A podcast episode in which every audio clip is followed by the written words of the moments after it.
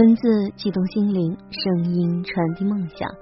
月光浮语网络电台，同你一起倾听世界的声音。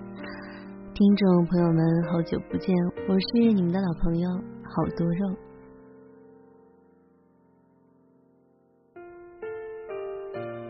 我有这样的一个朋友啊，一直维持着长期的信件来往的关系。明明就可以一个电话就能听到对方的声音，很多故事呢，却往往不喜欢直接说出来，总是要经过笔，然后写在沉甸甸的信纸上，千山万水的寄过去。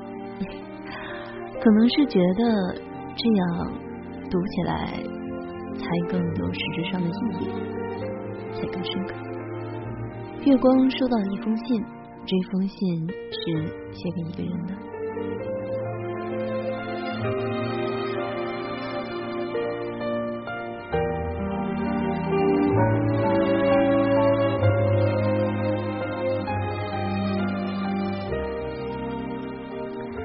喜欢我们节目的耳朵可以关注新浪人中微博“月光火语”网络电台，以及公众微信“城里月光”。如果你有好的故事想要分享，也可以关注我的新浪微博“好多肉肉肉”。欢迎耳朵们通过网站三 w 点 i m o n f m com 来收听更多节目。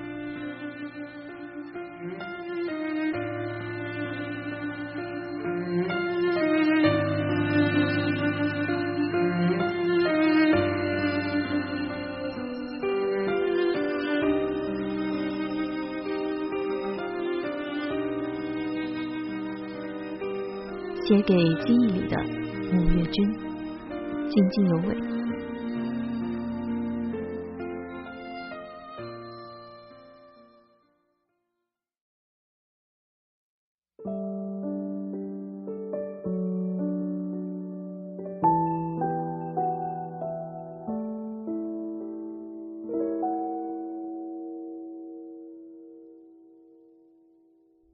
亲爱的木月君。你还好吗？从四川回来以后，瘦骨如柴的我被从小一起长大的挚友约见，我缩在黄色的棒球服里瑟瑟发抖。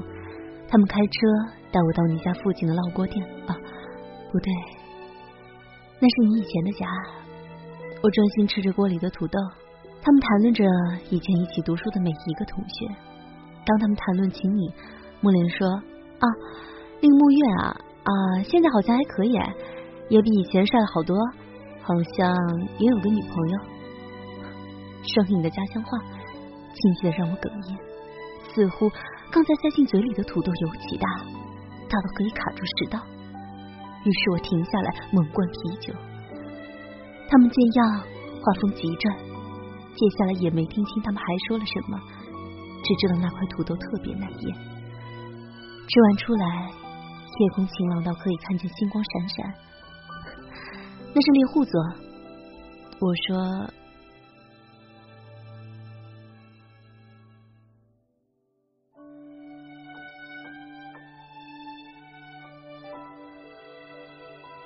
这里没有墓园，谁都不会陪你看星星。还没等到反应过来是谁说的那么一句话，我已经被拉上车，转去小酒吧。是啊，多少年了，你不在，没有谁会停下脚步来抬头陪我看星星。我那么想。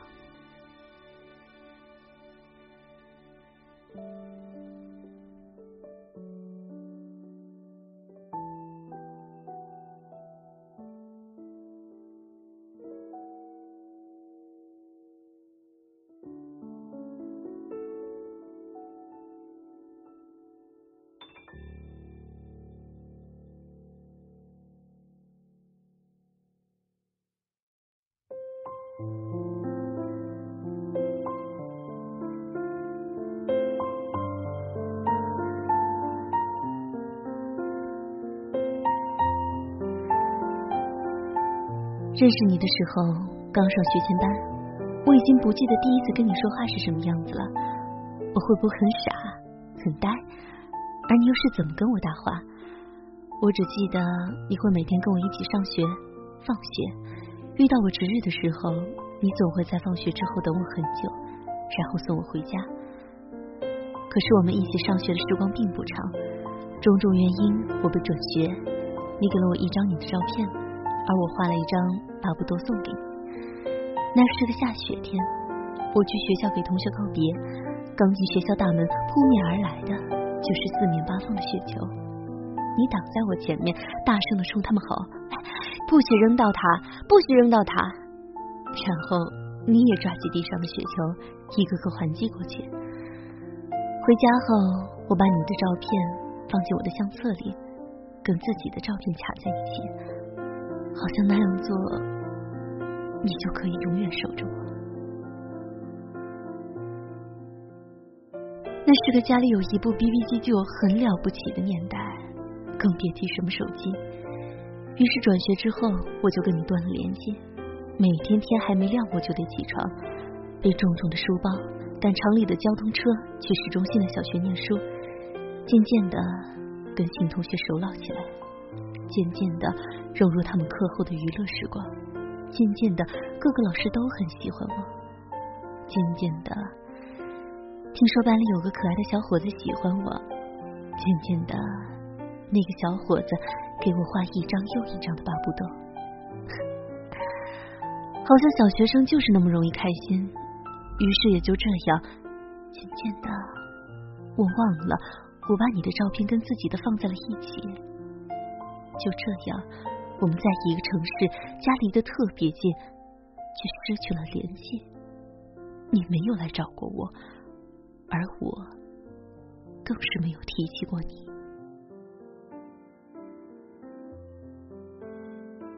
慢慢的，我们长大了，我开始发育，个子开始长高，短发也开始长长。我开始不穿单层的内衣，也开始痛经。我不知道我开始二次发育的时候，你是不是也跟那些男生一样，脖子上出现一个上下滑动的蝴结，声音变得粗犷或者沙哑，或许还有胡须长满整个下巴。你会不会也偷偷的熟读健康教育课本？那几页关于女性的章节，会不会也跟班里的其他男生聚在一起看那些碟片？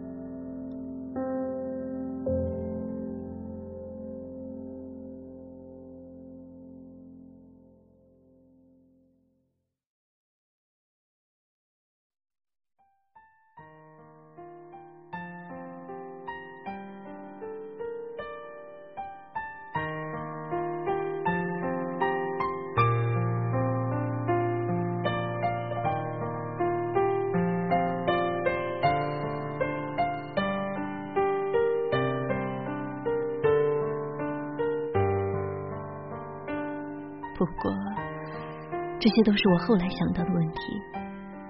后来，后来是我转学后的第六个年头，初三，头发刚刚长过肩，背着重重的书包，挤在晚高峰的公交上。也是这样的晚高峰，让我在转学后第一次与你再相见。我跟小四在车站相遇，眼看着红绿灯外的三十一路公交车里黑压压的挤满了人。为了回家，我们还是挤了上去。然后我听见你们说话。接下来小四叫我，他说：“哎，这是沐月啊，你还记得吗？”我笑着点点头。我看着你，看着我，眼里闪烁着当时我说不出的光。你的眼睛，我怎么会不记得呢？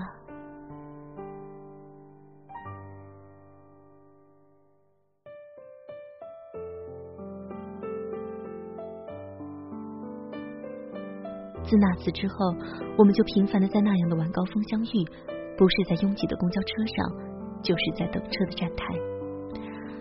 我们的对话好像不多。那时候我刚爱上罗本一年，满世界都是他，而你正巧喜欢踢球，于是我们就可以足球谈天说地的很久很久。说着说着，好像就没有了六年的隔阂。我很纳闷。为什么你会在我等车的晚高峰频繁的出现在那个车站？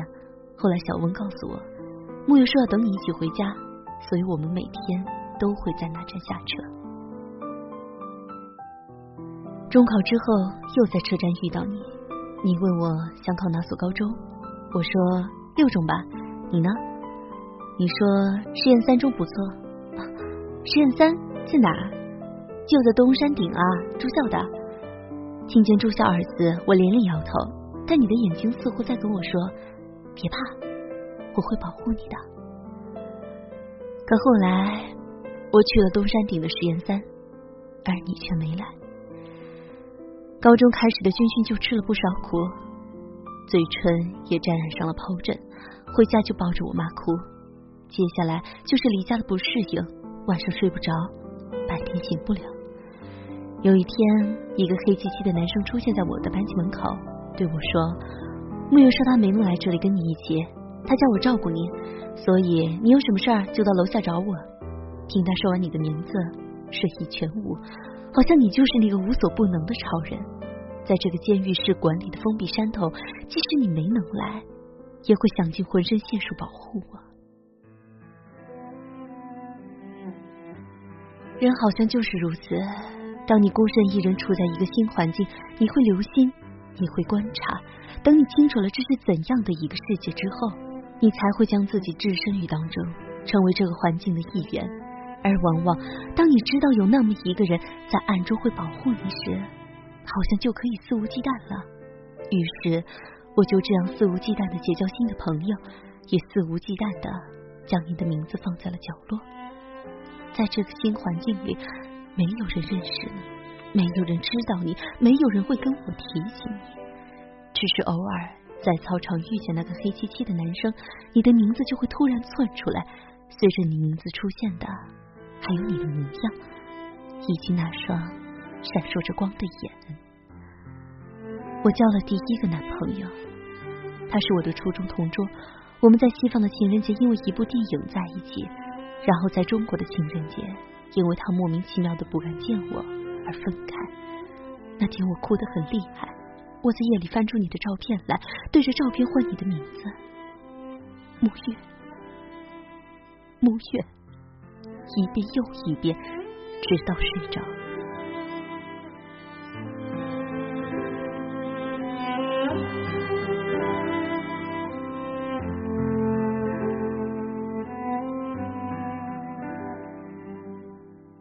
再一次相见是高三，我的生日前，我忘记我们是怎样又联系的，但我记得你带我去公园路的一间奶茶店，我看着那只贝壳样的勺子出神，我说好漂亮，然后我生日的时候收到你送来的礼物，那个贝壳勺子，勺面印着我无比灿烂的笑脸。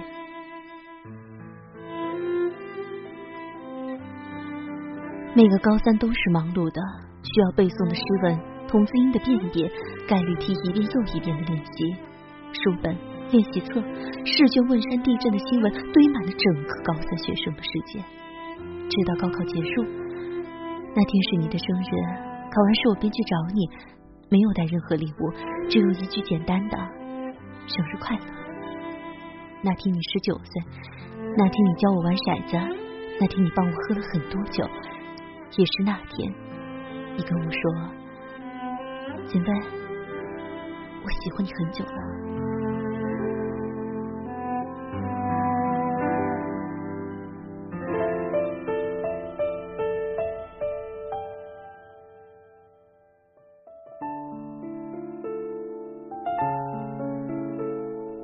我很开心，可当时我总是以为友情可以比爱情更长久。我贪心的想要你更长时间的照顾，于是我只说了一句对不起，然后你笑笑送我回家。之后我们几乎天天在一起，你去踢球，我就去找你，我会在场边安静的等你，中场休息的时候给你递水，看你踢球，时不时会想起罗本踢球的样子，也会时不时冲你傻笑，似乎一切就那么简单，那么安逸。一切就可以这样一直走下去。结束后，作为等你的奖励，你会给我买我喜欢的西瓜味汽水，你会跟我表演将易拉罐斜立在桌面上。你不知道吧，木月？自从那次你的表演之后，我总会这样做。你带我去认识你的好朋友，那是个漂亮的姑娘，漂亮到我羡慕嫉妒恨的地步。我甚至担心她会是你的女朋友。如果这样漂亮的姑娘是你的女朋友，那你就不会再对我那么好了。于是我就默默祈祷，千万不要。你带我认识你的兄弟们，跟他们去酒吧，你喝掉我的酒，半夜领着我去爬乾陵山，山上静的可怕，你一直握着我的手，每次拐弯，你都让我走在最里面。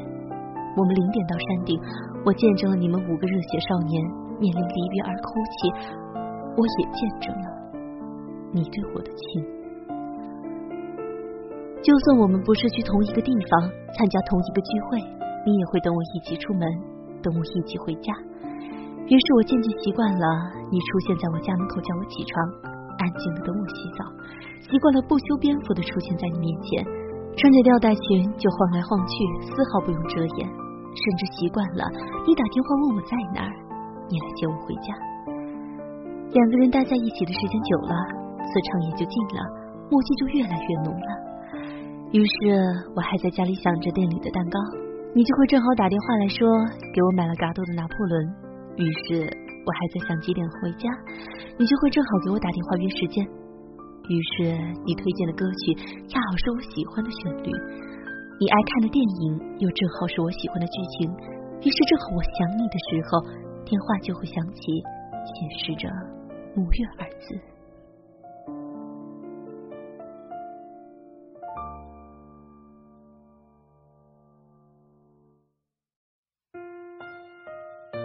我贪婪的享受你对我的照顾、体贴和无尽的宠爱，可我忘了，你握着我的手时，眼里所有的祈求。于是你带着遗憾去了北京的学校，而我在你离开之后的夜晚，在小区里遇到色狼，受惊的我回家洗完澡，半夜给你打电话，哭得稀里哗啦。我说为什么你不在？而你只是一遍一遍的说对不起，对不起。那一刻我才知道，你没有对不起我，也不是你不在。是我太依赖你，依赖到我已经离不开你。或许友情与爱情就在一念之间，而我却死活要躲在友情的罩子下，不去跟自己承认我已经喜欢你很久了。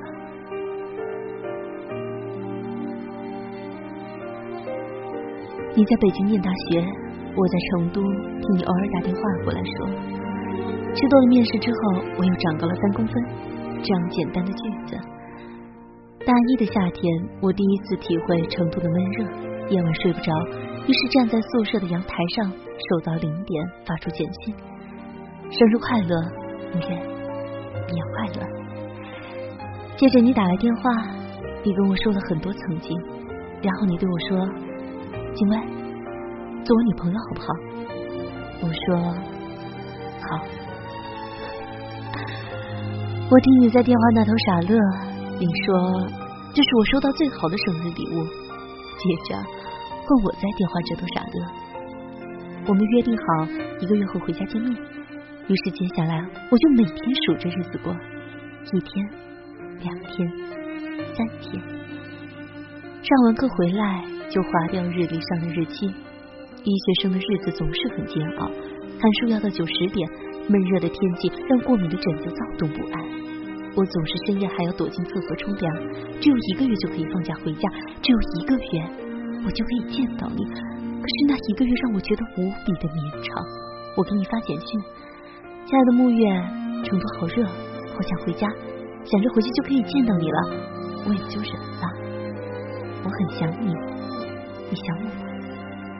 可是那天迟迟未收到你的回复，我想也许你睡了吧，好不容易考完。我买了第二天的票，急急忙忙回家。我想啊，木月啊，我在家等你，很快我就可以见到你了吧？可是我等来的却是你突如其来的一句“分手吧”。我看着你的头像闪动，我激动不已。可是那三个字却如晴天霹雳。我问你为什么？你给了我一个截图，我试图跟你解释，那是个误会，真的是个误会。可是你却不愿再听了。我曾经总说人正不怕影子斜，我也总是认为误会是可以说清楚的，是可以和解的。但是直到你决绝的说再见的时候，我才意识到，可怕的事情是你在乎的那个人同样误会了自己，而就是因为两个人都太在乎彼此，所以心里的气才是不可能去解释、去和解的。自那之后，删掉我的 QQ、电话，断绝了一切的来往，没有任何交集。你回去北京继续念书，放假也只是回西安，不再回来。而我回到成都，与那个让你误会的好朋友断交，然后认识一个又一个的男生，长得帅的，对我好的，在一起又分开。他们会带我去品尝美味，会在秋天就给我准备好冬天的围脖和手套，会在机场接我回家，会带我去哈尔滨吃马迭尔。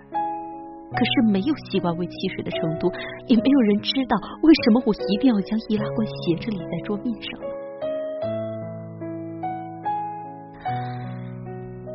也许人总是要到失去之后才知道珍惜，才会后悔。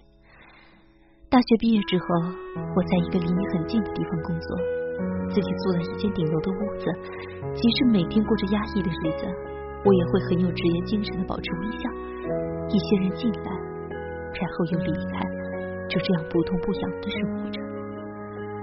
透不过气的时候，我会爬上天台，望着远处连绵的青山，手机的指南针指着西安的方向。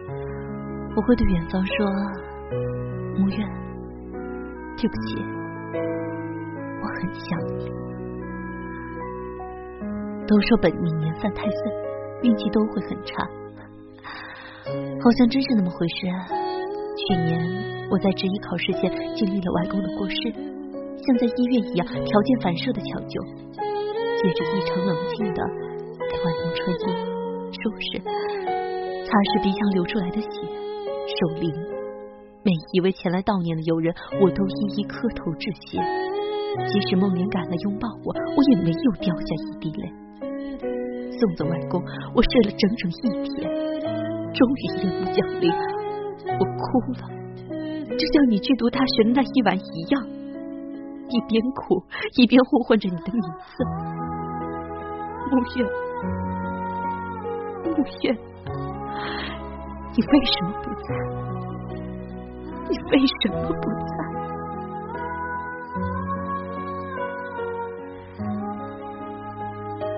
整理完心情，继续回去工作。准备考试，可是噩梦困扰着我，于是我上天台的次数越来越多，甚至坐上了围墙，噩梦、失眠、加班、值班、考试。三个月后，科室的前辈对我说：“你瘦了。”许久没有照镜子的我，洗澡时好好看了一下镜子里的自己，脸颊凹陷，肋骨明显，原本肉肉的肚子也平坦了许多。一丝晦暗，可怕极了。接下来开始不能进食，在科室频繁晕倒，甚至差点失掉了性命。最后一次晕倒，瞬间天旋地转，一只师兄就顺着倒地。那一刻，我看到他们吓坏的脸，我知道他们将我抬进监护室，测血压，挂吊瓶。与此同时，我看见一道光。外公就逆光站在窗口，他再一次说要带我去那个没有痛苦、没有思念的地方。外公伸手拉我的时候，你突然出现，紧紧拽住我的手，好像那一次我们深夜爬山一样，特别特别用力。我看见你的双眼，久违的闪烁的光芒。我说：“木月，你终于来了。”我说。木月，你不要走！我说，亲爱的木月君，你为什么不在我身边？你使劲握了一下我的手，你说我不走，我就在你身边。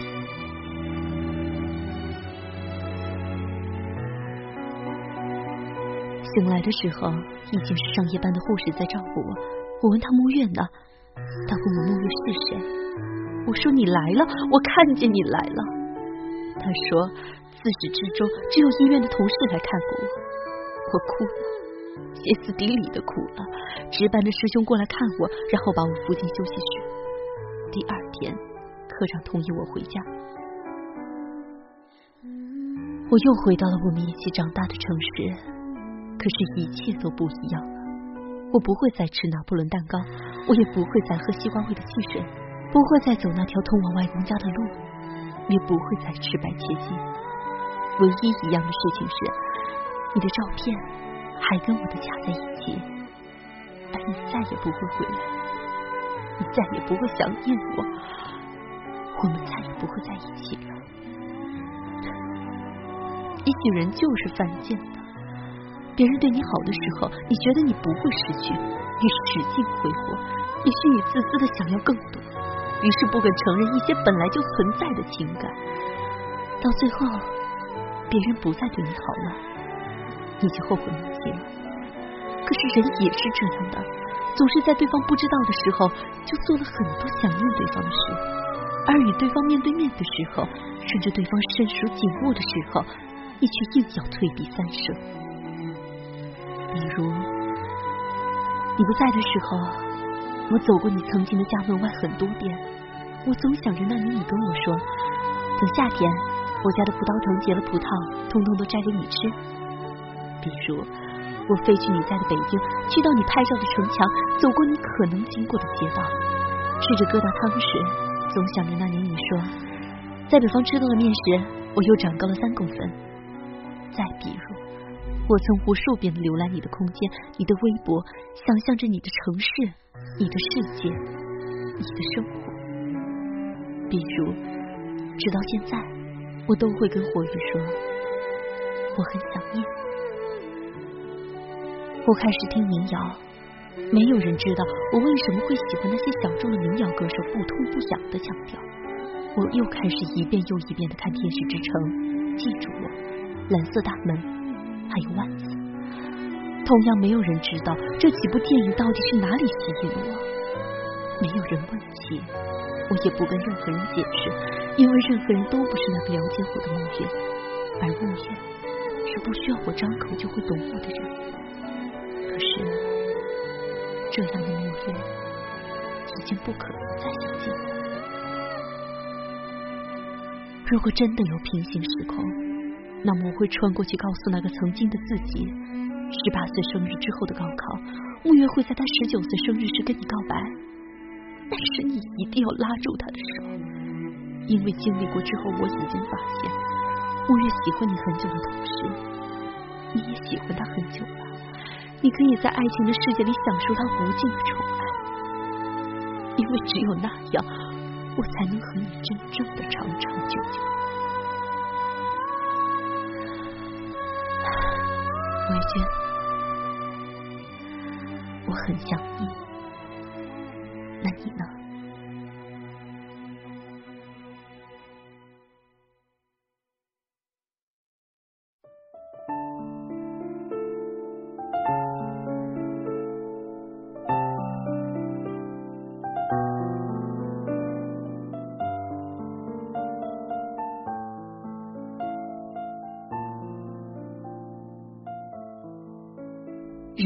好像有些时候真的是这个样子的。当那个人在你身边的时候呢，你总是看不到他。等到他走远的时候，你才能知道，原来他是这个样子的人。那个时候，你才能真正的看明白自己的心。但是。有的时候就是那样的，他走远了。当你真正明白自己的心的时候，他却不一定能够回来。所以，希望大家吸取眼前人。今天的节目就到这里，喜欢我们节目的耳朵可以关注新浪认证微博“月光浮语网络电台”以及公众微信“城里月光”。如果你有好的稿件推荐的话，也可以关注我的新浪微博“好多肉肉肉”。月光浮语，我是好多肉，我们下期再见。